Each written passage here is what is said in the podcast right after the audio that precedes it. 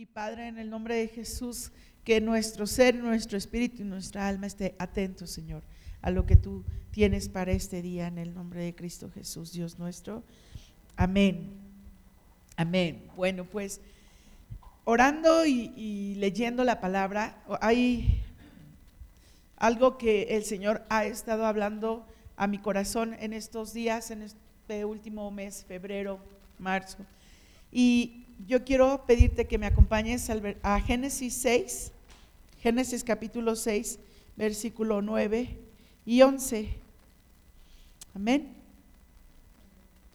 Cuando lo tienes, dime amén. Génesis 6, capítulo, capítulo 6, versículo 9. Bueno, vamos a leer un poquito más del 11, pero vamos a ir leyendo. Dice, perdón, dice la palabra del Señor así. Este es el relato de Noé y su familia. Noé era un hombre justo, la única persona intachable que vivía en la tierra en ese tiempo y anduvo en íntima comunión con Dios. Noé fue padre de tres hijos, Sem, Cam y Jafet. Ahora bien, Dios vio que la tierra se había corrompido y estaba llena de violencia. Versículo 12. Dios observó toda la corrupción que había en el mundo, porque todos en la tierra eran corruptos. Entonces Dios le dijo a, Noé, he decidido destruir a todas las criaturas vivientes, porque han llenado la tierra de violencia. Así es, los borraré a todos y también destruiré la tierra. Construye un gran barco de madera de ciprés y recúbrelo con brea por dentro y por fuera para que no le entre agua. Luego construyó pisos, luego construyó pisos y establos por todo su interior. Y aquí nos vamos a quedar. Y, ah, esta palabra es dura y es fuerte. Lo que está diciendo el Señor es, pues que va a quitar su creación de la tierra y solamente va a dejar a una familia, que es Noé y, sus hijos y sus, las esposas de sus hijos. Bueno, algunas familias, porque ya sus hijos casados, pues ya cada quien tenía su familia, ¿no? Pero el chiste es de que, o el punto es de que el Señor le está diciendo, mira Noé, estoy viendo que lo que hay aquí en la tierra no es bueno, lo que hay aquí en la tierra no está, no está siendo bueno. Y como está siendo corrompido, como ya está hecho... Eh, ya no hay cosa buena en ello, pues lo vamos a quitar de la tierra. No va a existir más que tú y tu familia. Y necesito que hagas un barco porque, porque esto va a ser destruido. Si tú lo piensas, tremenda, qué tremenda palabra le estaba diciendo Dios a Noé. O sea, si tú lo, te pones a meditar en esto, de verdad dices, híjole Señor, qué fuerte, qué fuerte que, hayas, tengas que destruir a toda la humanidad, ciertamente. Pero había tanto pecado, tanto pecado. Hay una película que se, que se llama como en los días de Noé, no sé si lo han visto.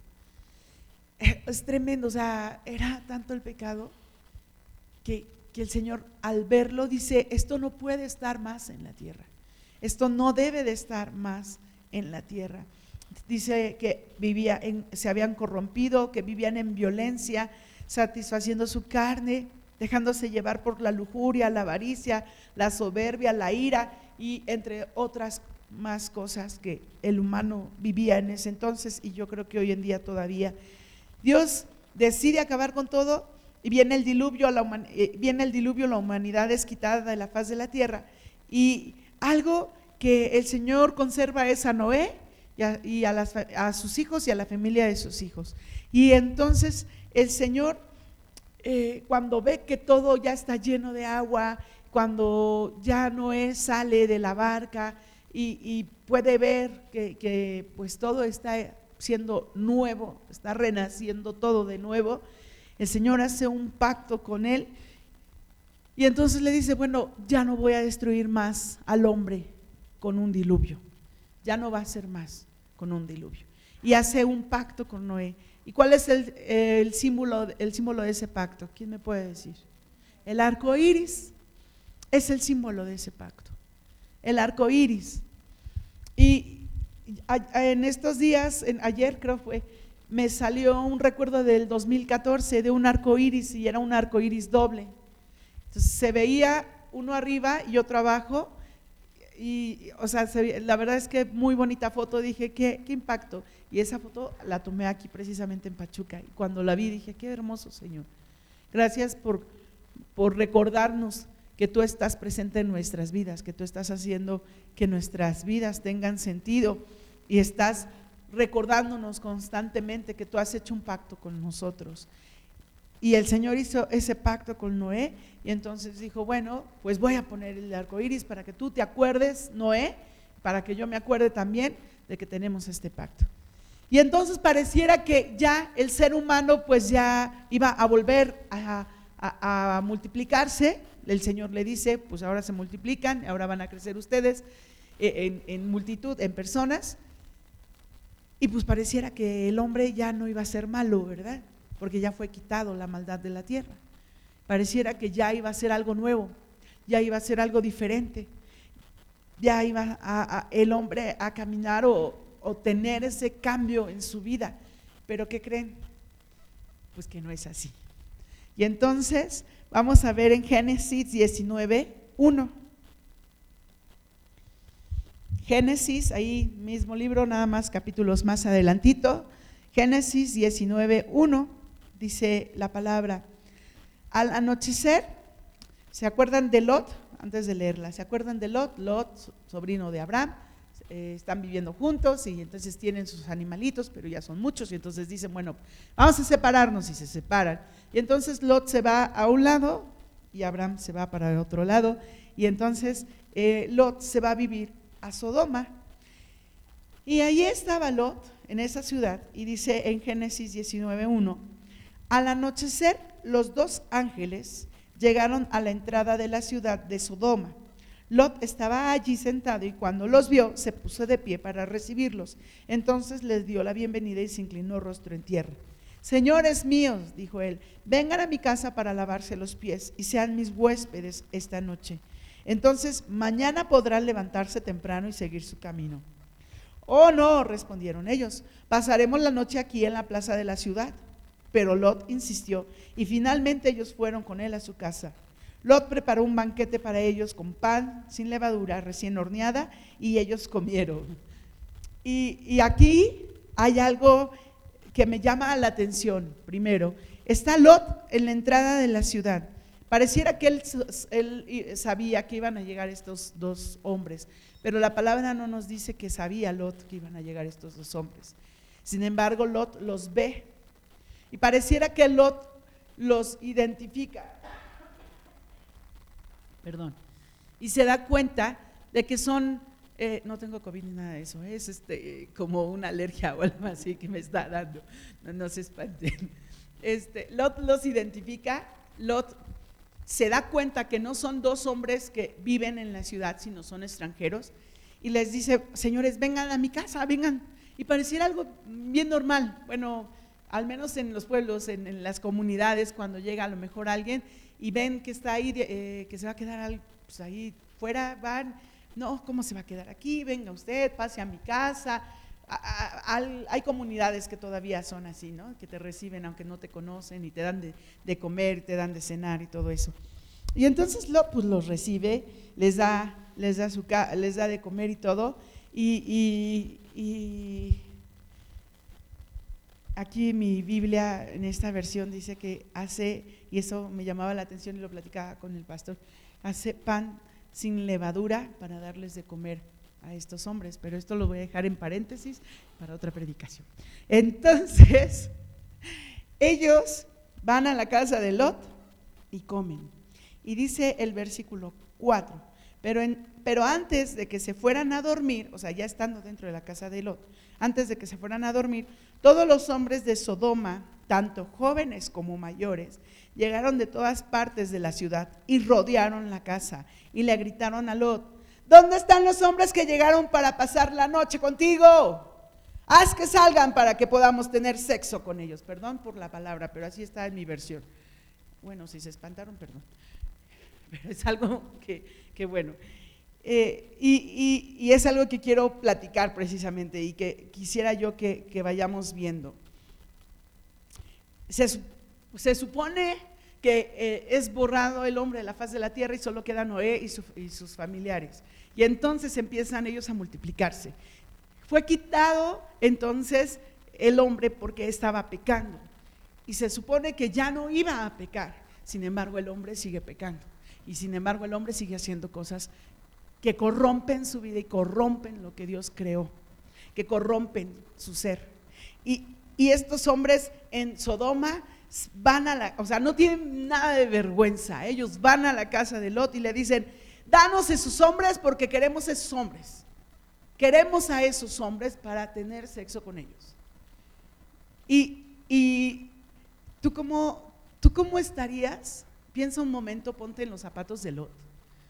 ¿Tú cómo te pondrías? ¿Qué harías si estuvieras viviendo ese momento? Piensa un poco. ¿Qué harías? El día de ayer fuimos a la Ciudad de México, tuvimos que ir por diferentes cuestiones y tuvimos que ir ahí por la zona de Reforma 222, ahí por ahí estuvimos caminando, ahí, ¿cómo se llama esa colonia? ¿Roma? No, este, Juárez, gracias. Y pude darme cuenta de que hay, pues muchos, muchos, muchos, muchos chicos homosexuales. Muchos. Y los ves y los identificas porque van tomados de la mano o porque, o sea, se identifican, son, es, los ves y dices, ellos son. Y estando ahí, a la hora en que entramos al local donde íbamos, pude percatarme que uno de ellos volteó a ver, íbamos con gama, volteó a ver a mi hijo. Y por eso te decía, ponte en los zapatos de Lot. Volteó a ver a mi hijo y vi cómo lo vio. Como estos hombres estaban insistiéndole a Lot. Y mi corazón se enojó, se enfureció, se... O sea, si yo hubiera sido una leona, creo yo que hubiera salido enfurecida sobre ese hombre y lo hubiera ahí, no sé. Pero bueno, no soy una, una leona de ese tipo, pero sí soy una leona espiritual. Y entonces me le quedé viendo a ese hombre y la verdad sí dije, no, no, no en el nombre de Jesús cubra a mi hijo. Y lo vi y lo vi y lo miré y lo miré hasta que él se dio cuenta de mi mirada. Y cuando se dio cuenta de mi mirada se quedó viéndome fijamente y fue cuando volteó su mirada. Yo dije, no. Como dice en esa frase, a mi familia no la tocas. A mi familia no la tocas. Hay una canción en inglés que canta Gilson que no, no entiendo mucho de lo que dice, pero lo que entiendo es not today, hoy no. Hoy no, tú no vienes a atacar a mi familia, hoy no. Por eso te digo, ponte en los zapatos del otro. ¿Tú qué harías? ¿Qué harías? A lo mejor dices, bueno, es que son hombres ellos y pues yo tengo puras hijas. Bueno, ¿y si fueran lesbianas? ¿Tú qué harías? Que fueran, te rodearan tu casa y te dijeran, dame esas mujeres que llegaron para pasar la noche con ellos. ¿Tú qué harías? Vamos a ponernos ahora en los zapatos de ese hombre, porque no nos hemos puesto en los zapatos de ese hombre, lo vemos lejos, pero sabes que no está lejos, ya es algo que se está viviendo hoy en día. Tenemos que abrir nuestros ojos. Génesis 19:6 dice, entonces Lot salió de la casa para hablar con ellos y cerró la puerta detrás de sí. O sea, ¿cómo ha de haber estado Lot? ¿Nervioso, preocupado? No sé. Pero el caso es de que ha de haber abierto tantito la puerta nada más para que él pasara y cerrar la puerta rápido para que estos hombres no entraran. Por favor, hermanos míos, suplico, no hagan una cosa tan perversa. Miren, tengo dos hijas vírgenes, déjenme traerlas y, y podrán hacer con ellas lo que quieran. Pero les ruego que dejen en paz a estos hombres porque son mis huéspedes y están bajo mi protección. Están bajo mi protección, no los toquen y estaba entregando él a sus hijas para que no le lastimaran a estos hombres. Y le dicen estos hombres del pueblo, hazte a un lado, gritaron ellos. Este tipo llegó a la ciudad como forastero y ahora actúa como si fuera nuestro juez. Te trataremos mucho peor que a esos hombres. Y se lanzaron contra Lot para tirar la puerta abajo, pero los dos ángeles extendieron la mano, metieron a Lot dentro de la casa y pusieron el cerrojo a la puerta. Luego dejaron ciegos a todos los hombres que estaban en la puerta de la casa, tanto jóvenes como mayores, los cuales abandonaron su intento a entrar. Sabes, aquí hay una clave importante. Dice, los dejaron ciegos. Un arma que nos está dando Dios. Ora, ¿para qué? Esos hombres o esas mujeres que quieran acosar a tus hijos o a tus hijas, queden ciegos y no vean a tus hijos. No toquen a tus hijos. Queden ciegos. Vas a decir, pero ¿cómo? O sea, ya no van a ver. Espiritualmente hablando, estamos hablando espiritualmente. Que no vean a tus hijos, que no vean a tus hijas, que no los vean. Chicos, que no los vean. Oren por eso. Porque ustedes como jóvenes van a vivir cosas que a nosotros no nos tocó y que hoy en día se está haciendo más evidente, se, está haciendo más obvio. Oremos por nuestros jóvenes, oremos por nuestros niños. Están viviendo cosas que nosotros no vivimos y a lo mejor no lo vivimos porque no había tanta tanta información o no había tanto internet, o no lo sé, pero hoy en día ellos están siendo atacados de una manera impresionante. Impresionante.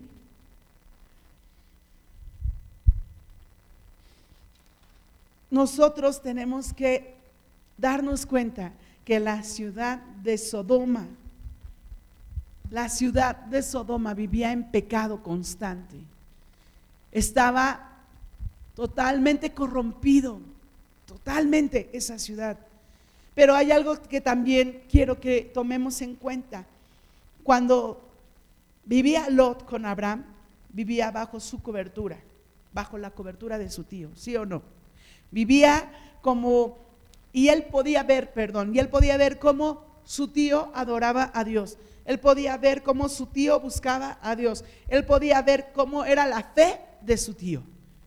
Dentro de la cobertura de Abraham, dentro de esa, de, esa vivencia que tenía con él, de esa relación que tenía con él. A la hora en que él se separa y se va a vivir lejos de su tío, comenzó a ver cómo vivían los hombres cómo vivían las mujeres, no nada más de esa ciudad, sino de alrededor. Él empezó a ver cómo vivían, cómo eran las acciones de esas ciudades perversas, cómo eran las acciones de esas ciudades, en qué estaban y cómo estaban. Qué impresionante que estás dentro de la cobertura del Señor y de repente empiezas a alejarte y empiezas a alejarte y empiezas a acostumbrarte. Bueno, primero empiezas a ver cómo viven los demás, se te hace costumbre y empiezas a vivir como ellos viven. Se nos hace costumbre. Qué, qué, qué, qué, difícil o qué fácil es acostumbrarnos a ello. Qué difícil o qué fácil es acostumbrarnos al pecado. Piensa un poco y date cuenta en ello. Cuando tú te alejas de Dios, o empiezas a alejarte de Dios, cuando empezamos a alejarnos de Dios, todo lo que está a nuestro alrededor, todo lo que estamos viviendo a nuestro alrededor, todas las cosas que estamos eh, de alguna u otra forma viendo a nuestro alrededor, se nos está haciendo costumbre. Se nos hace fácil. Entonces empezar a vivir como viven hoy en día el hombre y la mujer que vive lejos de Dios. Y yo, yo me pude dar cuenta, yo pude darme cuenta ahora que mi mamá estuvo enferma antes de fallecer. Cuando ella estaba viniendo y cuando ella estaba escuchando las predicaciones, mi mamá se sentía en, en, esa unidad y en esa armonía. Pero hubo un momento en que mamá ya no escuchaba ni las predicaciones, ni podía venir, ni nada de eso, y empezó alejarse sin que ella se dé cuenta. Su corazón empezó a alejarse. Y cuando tú y yo nos empezamos a alejar de la cobertura de Dios, nos empezamos a acostumbrar a lo que está viviendo el ser humano, el mundo, en su carnalidad total. Y entonces se nos hace más fácil decir groserías. Se nos hace más fácil, eh, no sé, hacer lo incorrecto. Hace ratito, yo no sé por qué, estaba viendo, estaba buscando en Instagram un video y de repente sale ahí, este, cuando se te olvida que estás en la iglesia y está un muchacho tocando. Y entonces alguien lo está grabando y se da cuenta de que lo están grabando dentro de la iglesia tocando él una alabanza. No era, la, no era el tiempo de servicio, sino él nada más estaba como preparando o ensayando algo así. Se da cuenta que lo están grabando. Cuando él se da cuenta, voltea y le hace una seña con su mano. Dices, ¿qué onda? ¿Qué pasó? O sea, ¿qué no estás en la iglesia? ¿Qué no estabas tocando una alabanza? ¿Qué no eres entonces cristiano? ¿Qué no eres? O sea, ¿qué pasó? Se te hace fácil. Se nos hace fácil. Se nos hace fácil. ¿Por qué se nos hace fácil? Porque es lo que está viviendo el ser humano. Y porque es más fácil vivir así.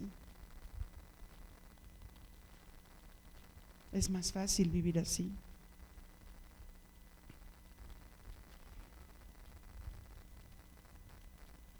Cuando piensa en un momento, ¿cuándo se te ha hecho más fácil hacer lo incorrecto? ¿Cuándo se te ha hecho más fácil hacer lo incorrecto o decir lo incorrecto? En esta, en esta semana en esta semana que acaba de pasar, yo precisamente yendo a, trabajar, iba orando y le iba diciendo al Señor, perdóname Padre, porque no me he comportado como una hija tuya. No me he comportado como una hija tuya. Si tú y yo no te has comportado como una hija o como un hijo de Dios, entonces nos está fallando algo. nos está fallando algo. Voy a abrir acá atrás. Un momentito, por favor.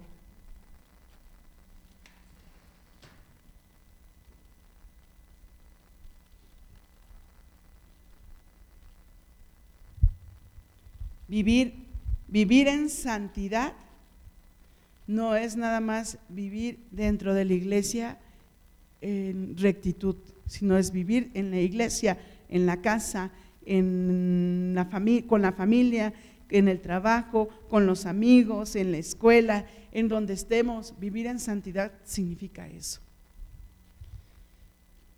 Lot en esa ciudad vivió en medio del pecado. Lot en esa ciudad se acostumbró a vivir en el pecado. A lo mejor él no lo hacía, a lo mejor solo lo veía, pero se acostumbró a verlo, se acostumbró a verlo, se acostumbró a verlo. Y poco a poco los ojos de Lot se fueron acostumbrando a ver el pecado, lo fue asimilando, lo fue aceptando, y a lo mejor él no lo hizo, pero él vio cómo los demás pecaban y se le hizo algo normal y natural. Te voy a decir algo, y lo voy a decir fuerte. No te acostumbres al pecado. No te acostumbres al pecado, no te acostumbres al pecado, no te acostumbres al pecado, no te acostumbres al pecado, no te acostumbres al pecado. Porque una vez que nos acostumbramos al pecado, lo hacemos. Es como ese, ese sapito que meten dentro de la olla con agua fría y prenden la, la lumbre y se va calentando el agua. Y como poco a poco se va calentando el agua, el sapito se va acostumbrando al calor del agua.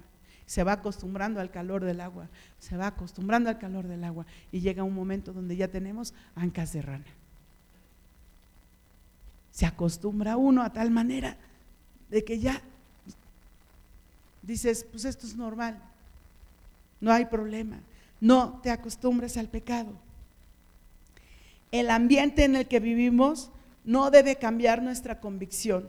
Las personas junto con las que vivimos no deben de cambiar nuestra convicción. Cuando te, rodeas de personas que hablan groserías, malas palabras, todo, todo lo que hacen todo eso no debe de cambiar nuestra convicción. Nada de eso debe de cambiar nuestra convicción. Ah, bueno, pues. Espero que no se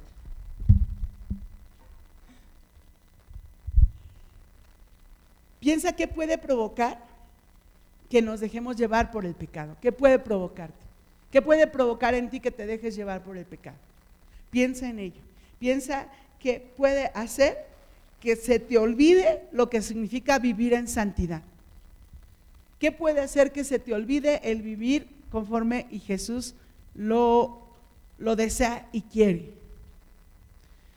Y, y podemos decir, pues es que soy humano, pero hay algo que Jesús nos enseñó, hay algo que Jesús nos mostró cuando vino a este planeta. Y eso está en Mateo 9:10. Dice, más tarde, Mateo, cuando el Señor llama a Mateo, alias Leví, si tú lo encuentras en tu Biblia como Leví, es Mateo, Mateo es Leví. Dice, más tarde Mateo invitó a Jesús y a sus discípulos a una cena en su casa, junto con muchos cobradores de impuestos y otros pecadores de mala fama. Cuando los fariseos vieron esto, preguntaron a, sus, a los discípulos, ¿por qué su maestro come con semejante, semejante escoria? Qué fuerte palabra, ¿no? Escoria, imagínate. ¿Por qué Jesús está comiendo con ellos? Pero aquí es, ¿Jesús se contaminó al comer con ellos? ¿Jesús vivió en pecado al comer con ellos? ¿Jesús dijo malas palabras al comer con ellos? ¿Jesús hizo lo incorrecto al comer con ellos? No. ¿Por qué? Ahorita vamos a ver por qué. Porque es impresionante la manera como el Señor llegaba, se sentaba con los pecadores, estaba comiendo con ellos, estaba saludándolos, platicaba con ellos, les enseñaba. Sus discípulos no eran fariseos, no eran hombres que estaban en la sinagoga, no eran hombres que se estaban dando golpes de pecho, no, eran hombres que venían del pueblo y que vivían en pecado, que habían vivido en pecado. Pero en este caso, el Señor se sienta y come con ellos, pero nada de lo que ellos estaban haciendo o viviendo se le pegó al Señor. Y es más, yo casi estoy segura que mientras ellos estaban comiendo con el Señor, ninguno hizo algo incorrecto. Ninguno, porque estaban viendo al Maestro. Estaban viendo a Jesús. Estaban admirados de comer con Jesús, de, wow, o sea, me invitó a comer, te invitó a comer, sí, te invitó a comer, te invitó a comer, sí, te invitó a comer, ay, estamos aquí delante del Maestro, wow, qué padre, estamos aquí. Y eso tienes que pensar tú ahora que estás aquí, ahora que estás en tu casa, cuando estés delante del Señor. Wow, estoy delante del Señor, estoy delante del Maestro. Ah, me invitó a comer el Señor, me invitó a, a estar con Él un tiempo, a comer ese pan de vida. Él es el pan de vida. Me invitó a estar delante de su presencia. Oh, sí, qué padre, voy a estar ahí. Y, y, la verdad es que ese momento debe haber sido bien emocionante para esas personas. Ese momento donde estés tú delante de Dios no tiene que ser aburrido, tiene que ser emocionante. Si tú no te emocionas, es que hay algo en ti que estás dejando escapar. Y tú lo tienes que buscar, tú tienes que buscar en tu interior qué es eso que no te emociona delante de Dios. ¿Qué es lo que está impidiendo que no te emociones delante de Dios? Yo se los había dicho, todas las mañanas cuando voy a trabajar, me voy, me voy por una avenida que está eh, por villas y entonces se ve todo el, el no es el sembradío y se van hacia los, hacia los cerros. Y todas esas veces que me voy por ahí, puedo ver, ay, qué taparro, mi amor, puedo ver eh, cómo amanece, puedo ver cómo sale el sol. Y cada vez que pasa eso, cada vez que pasa eso, digo, gracias y me emociono, porque cada mañana es diferente. Puedo ver cada mañana es diferente y puedo ver que todas las bendiciones de Dios son nuevas cada mañana. son nuevas. Emocionate, emocionate cuando estés delante de la presencia de Dios. Emocionate. No, no te quedes a, bueno, sí, Señor, gracias porque estoy aquí delante de ti. No, emocionate. Emocionate de verdad. Lucas 15, versículo 1 dice, los cobradores de impuestos y otros pecadores de mala fama. Amén. Ay Dios, imagínense cómo eran, pecadores de mala fama. Yo ahí los conocía todo mundo casi. A menudo venían a escuchar las enseñanzas de Jesús. Por eso los fariseos y los maestros de la ley religiosa se quejaban de que Jesús se juntaba con semejantes pecadores y hasta comía con ellos. Se quejaban de que Jesús se juntaba con esos pecadores. Hoy en día estarían ellos también quejándose de que Jesús se está juntando con nosotros. Hoy en día se estarían quejando de que Jesús está sentado contigo y conmigo a la mesa comiendo porque no se nos olvide quiénes somos. Somos pecadores. Pero tampoco se nos olvide que ya hemos sido redimidos. Pero tampoco se nos olvide que ya hemos sido santificados. Y tampoco se nos olvide que ya hemos sido transformados por Cristo Jesús. Y caminemos en ello. Caminemos en ello. Cuando venga el enemigo a decirte, eh, tú, pecador, ahí está ese fariseo que se está quejando. Cuando venga el enemigo y te diga, eh, tú, pecador, recuerda que es, esos fariseos se quejaban de que Jesús se sentaba a la mesa con esos pecadores. Y cuando eso pase, tú tienes toda la autoridad para decirle, hey, tú, momento, porque yo ya he sido redimida, yo ya he sido rescatada, yo ya he sido comprada a precio de sangre, yo ya he sido eh, eh, transformada. Jesús me ha tomado como parte de su familia. No tienes por qué venir a reclamar nada, porque yo ya no te pertenezco. Ya no pertenecemos al enemigo. Ahora somos parte del reino de los cielos. Y como parte del reino de los cielos, vivamos entonces ahora siendo hijos e hijas del Señor a mí me, da mucha ternura cuando Salma habla con su papá, porque habla conmigo y sí escucho su vocecita, pero cuando su papá le habla y le dice, hola, Salmita, ¿cómo estás? Su voz cambia. Su voz cambia y, es una voz de, de, oh, mi papá. Así deberíamos de ser nosotros con Dios. Así cuando estemos en la presencia del Señor. Oh, mi papá. Oh, mi papá. Papá, aquí estoy. O sea, yo no sé si es porque, o a lo mejor sí, por la relación que hayamos tenido con nuestro Padre, pero sabes qué, si es así, necesitamos que Dios restaure esa relación. Pero debemos de nosotros darnos cuenta que esa relación con el Padre debe ser lo máximo. Casi, casi deshacernos por estar en su presencia. O sea, deshacernos en el buen sentido, así de, wow, estoy aquí. Estamos delante de la presencia del Padre, no se nos olvide. No nos acostumbremos al pecado. No nos acostumbremos al pecado. Jesús estaba con los pecadores y los fariseos se quejaban, pero a Jesús le importó Jesús lo que hizo fue defender a esos hombres y a esas mujeres. Jesús lo que hizo fue decirles, a ver, momento, yo soy el que estoy con ellos. Si a ti no te gusta, bueno, no les dijo así, ¿verdad? Pero sí les dijo, yo no vengo con los que están sanos, yo vengo con los que están enfermos. Yo vengo con aquellos que necesitan ser rescatados, con aquellos que necesitan ser transformados. Dile al de al lado, eres transformado. Pero díselo fuerte. Eres transformado. Dale allí un, eres transformado. Marcos 1.35 dice, a la mañana siguiente, antes del amanecer, Jesús se levantó y fue a un lugar aislado para orar. ¿Por qué crees que el Señor podía estar con esos hombres y con esas mujeres sin contagiarse de la vida que ellos llevaban?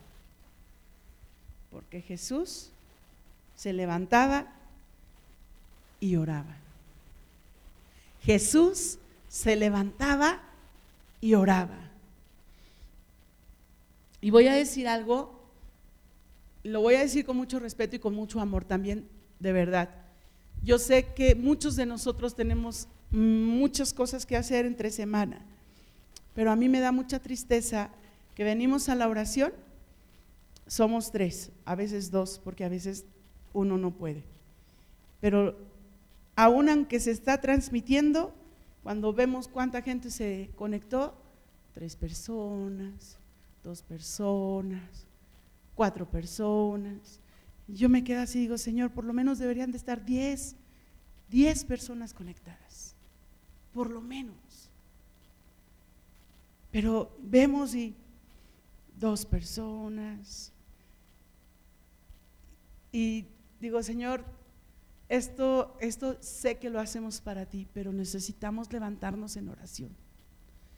Necesitamos orar como iglesia, necesitamos orar como congregación, no nada más en lo individual. La iglesia se fortalece en la unidad. La iglesia se fortalece en la unidad. Y debemos trabajar en esa unidad. No, no, no nada más es en lo individual, sino también en la unidad en la unidad. Queremos que vengan más jóvenes, queremos que vengan más niños, queremos que vengan más matrimonios, pero estamos dejando lo, más importante, que es el que podamos unirnos en oración y levantar nuestra oración es importante. Jesús oraba y por eso no había el deseo de vivir como esos hombres vivían porque Jesús oraba. Lucas 9:18. Cierto día Jesús se alejó de las multitudes para orar a solas. Solo estaban con él sus discípulos y les preguntó, ¿quién dice la gente que soy? Y aquí lo que yo quiero que rescatemos es esa parte. Jesús oraba. Jesús oraba. Jesús oraba. No podemos quedarnos sin la oración. La oración es la que nos va a levantar, la oración es la que nos va a fortalecer, la oración es la que va a hacer que nuestra vida sea transformada, la oración es la que va a hacer que nuestra vida sea diferente. Leyendo Génesis, yo sé que tú has leído Génesis, leyendo Génesis estaba viendo cómo Abraham empieza a hacer cosas en su vida. Y la primera es cuando se va de su tierra y su parentela y se va a otro lado. Y me quedé pensando, digo, eh, los que hemos vivido eso hay que ser muy valientes, porque no puedes vivir solo, aislado, o, bueno, no aislado, vivir solo aparte en otra comunidad, con otras, en, en otras circunstancias y todo, de verdad que no es fácil. Y tienes que ser muy valiente. Pero a lo mejor dices, pues sí, porque pues el Señor le mandó, sí, pero si él no hubiera tenido esa comunión con Dios, digo, Abraham, perdón, estoy diciendo Moisés, Abraham, si él no hubiera tenido esa comunión con Dios, Abraham no lo hubiera hecho. Después, cuando se llevan a, su sobrino Lot y, se lo llevan, este, el otro pueblo, se lo lleva, digámoslo, secuestrado, porque no encuentro otra palabra se lo lleva ahí eh, eh, como esclavo, se lo lleva secuestrado y entonces Abraham dice, pues vamos a rescatarlo y se levanta con sus hombres y van detrás de él.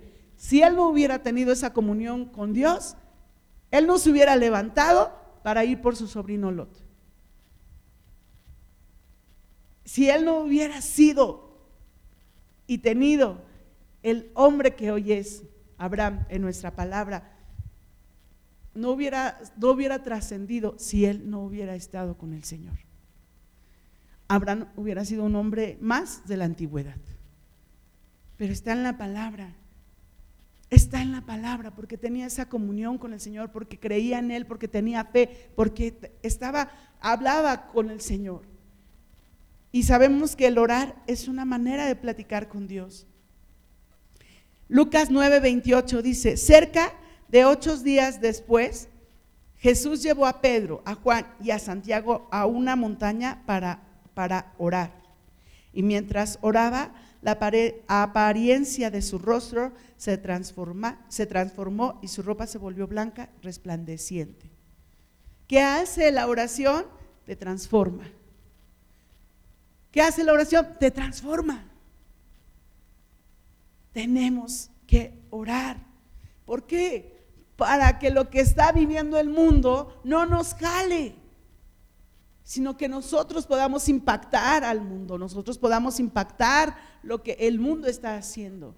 Ayer que íbamos por reforma, pudimos ver la marcha del, de, no, vimos la marcha, la vimos por televisión porque no estuvimos allá, pero las, eh, las consecuencias de esa marcha, no de todas las mujeres, aclaro, sino de aquellas mujeres que tienen tanto odio por el hombre.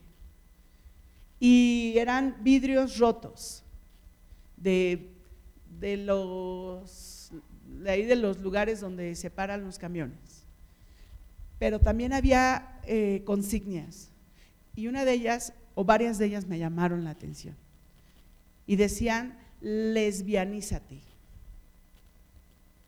Dije, ¿qué onda? O sea, se supone que es la marcha por la dignificación de la mujer, ¿no? Lesbianízate. Y había ahí unos signos y había otras consignias y de la que más me acuerdo es esa, esa palabra, lesbianízate. Sé, sé lesbiana. Y dices, oye, esto es lo que está fuerte hoy en día en todo el mundo. Hombres haciendo o buscando enseñar y adoctrinar a los niños para que sean homosexuales. Lesbianas que están buscando adoctrinar a los niños y a las niñas para que sean, las niñas en este caso, lesbianas. Eso es lo que hay hoy en día. Eso es lo que en la escuela también, pregúntale a un maestro y tú ya no puedes hablar de esa situación y de esa circunstancia para que el niño no, camine, no, no, vaya por esos caminos. Porque si tú lo haces, ah, es que tú estás eh, mal aconsejando al niño y entonces vienen consecuencias. Eso es lo que hoy en día se está viviendo. Ya no se les puede decir a los niños, no, no, no, eh, yo creo que estás confundido, a lo mejor lo que tú sientes no es eso, sino, no, ya no podemos decir eso. Mujeres y hombres que están peleando en la Cámara de Diputados, mujeres y hombres entre comillas, que están peleando en la Cámara de Diputados el que se les dé eh, un lugar, porque no son hombres ni mujeres. ¿Sabían ustedes que hoy en día también en la Cámara de Diputados, creo que es de la Ciudad de México, se está llevando a cabo una ley donde ya no te van a decir mujer, sino te van a decir persona o algo así, menstruante. Me quedé, yo cuando lo escuché de verdad lo pensé, lo pensé, dije, yo me siento más ofendida que me digan persona menstruante que mujer. Ay, pero es que quieren quitar ese término por aquellos hombres que se sienten mujeres y que no les pueden decir mujeres. Algo así está la ley. Ay, ¿cómo está? Este, y ahí en tu documento te van a decir, este, hombre, o quién sabe cómo le vayan a cambiar ahí, o persona menstruante, pon tu palomita donde es. Pues digo, o sea, tenemos que estar preparados para lo que viene y tenemos que tener cuidado para lo que viene. Porque, porque lo que viene, viene y viene muy fuerte. Precisamente por eso tenemos que orar. Precisamente por eso tenemos que prepararnos. Yo no quiero que me digan, adiós señora menstruante. ¿Qué pasó? O sea, adiós ser menstruante, que te vaya bien. ¿Qué pasó? Ya Arjona ya no va a cantar mujeres. Lo que nos pidan podemos, ¿no? Ya no va a decir, ahora va a decir este, persona menstruante, lo que nos pidan, pues, ¿qué pasó? O sea, ¿qué cambio, no? Tenemos que orar, no nada más en la individual, también en la congregación. Acuérdate que la unidad hace más fuerte a la congregación. Mateo 26, 36. Entonces Jesús fue con ellos al huerto de olivos llamado Getsemaní y dijo, siéntense aquí mientras voy allí para orar. Aquí ya el Señor se estaba preparando para la hora en que iba a ser entregado. Orar, orar, orar. No te acostumbres al pecado. No te acostumbres al pecado. Busca al Señor busca de Él, busca de su presencia, busca de, esa comunión que solo tú puedes tener con el Padre. Pídele que te dirija en tus caminos, pídele que, pídele que te dirija en cada paso que des, que te enseñe cómo hablarle a las demás personas, ser firme sin ser grosero, ser firme sin ser déspota, ser firme sin agredir, pero sí defendiendo tus derechos, sí defendiendo lo que es tuyo, sí defendiendo a tus hijos. Sé firme, sé cauteloso, seamos cautelosas, tengamos cuidado, representamos a Dios en esta tierra, somos embajadores de su reino, somos sus hijos. Y como tales debemos de vivir, como tales debemos de comportarnos. Como tales debemos de hacer las cosas. Vivamos conforme lo que el Señor nos ha establecido, nos ha enseñado, nos ha demostrado. Jesús, cuando vino aquí en la tierra, también derramó sangre.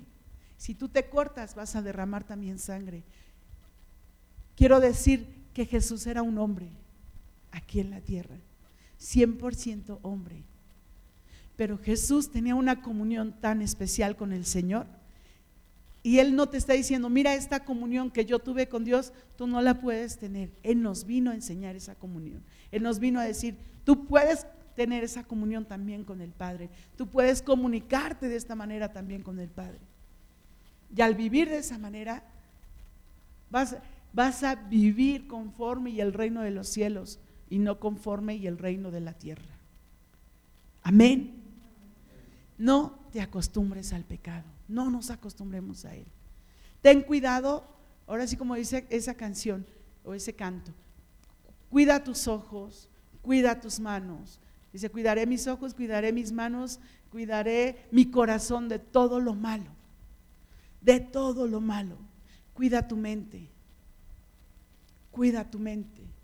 Es donde más el enemigo eh, ataca, la mente del ser humano. Cuida tu mente. Cuídalo de todo lo malo. Y busca al Señor. Busca al Señor. Busca al Señor. Oremos, no dejemos de orar, no dejemos de orar, no dejemos de orar. Estamos haciendo barreras alrededor de nosotros, de nuestra, de nuestra familia, de nuestros hijos, cuando oramos. No dejemos de hacerlo. Amén. Vamos a ponernos de pie para orar, por favor. Y no nos acostumbremos al pecado. Amén. Padre, en el nombre de Jesús, en esta hora te doy gracias, Señor. Porque ciertamente tú eres Dios, tú eres Rey y soberano, porque en ti somos, porque por ti somos. Señor, que lo que el mundo está viviendo no venga a ser una costumbre a nuestra vida. Que lo que el mundo está viviendo no sea algo cotidiano en nuestros ojos, en nuestra mente y en nuestro corazón. Que lo que el mundo está viviendo no sea algo que tomemos a la ligera, sino que realmente nos demos cuenta, Señor, que esto es una guerra. Y tenemos que estar preparados para levantarnos, Señor, para luchar por nuestra familia, por nuestros hijos, por nuestros nietos, por nuestra descendencia, Señor.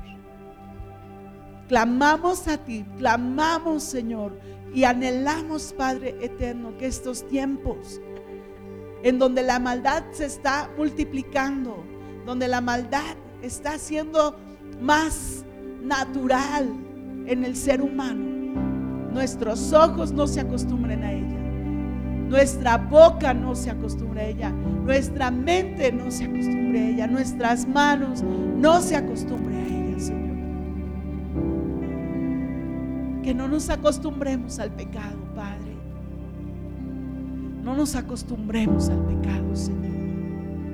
Ciertamente tú amas al pecador y por eso veniste a la tierra para rescatarlo, para tomarlo como parte de tu familia, para que sea parte de tu familia. Pero eso no quiere decir que tú ames el pecado, Señor. Nosotros no debemos de amar el pecado, Padre. Señor, redarguye nuestro corazón. Redarguye nuestro espíritu, redarguye nuestra alma. Si estamos caminando, Señor, a la ligera, si estamos caminando como si nada pasara, si estamos caminando como si esto fuera lo más normal y lo más natural. Porque aunque es normal y natural en el mundo, Señor, no es normal en tu reino. No es lo natural en tu reino, Padre. Que caminemos en rectitud y en santidad. Con compasión por el otro. Con misericordia por el otro, Señor. Amando al otro, Padre. Orando por él, por ella atrayéndolos a ti, atrayéndolos a tu presencia. Buscando, Señor, que su corazón, su vida sea rescatada para ti, Padre. Clamando, Señor, porque su vida sea transformada. Para que las garras del enemigo no estén sobre su vida, no estén sobre ellos, Padre. Para que las garras del pecado no estén sobre ellos, Señor sino que estén libres de pecado, Padre, libres de toda maldad, libres de todo aquello que está viviendo, Señor, y que no te agrada y que no es correcto delante de tus ojos. Clamamos, Señor, por la vida de esos hombres y de esas mujeres para que vengan a ti para que tu reino llegue a sus vidas, para que tu reino llegue a sus corazones. Vamos, tú has de tener conocidos. Levanta tu voz, levanta tu voz y ora por ellos. Ora por esas personas que, se, que están viviendo lejos del Señor, que están viviendo en pecado, que están haciendo cosas incorrectas, que están robando, que están eh, en corrupción, que han corrompido su propia vida. Ora por ellos y clama al Señor por sus vidas. Clamamos por ellos, Padre, clamamos por ellos. Atráelos a ti, atráelos a ti, Jesús. Rompe, Señor, toda atadura. Rompe, Señor, toda atadura de sus vidas y atráelos a ti, Padre. Atráelos a ti, Señor, con lazos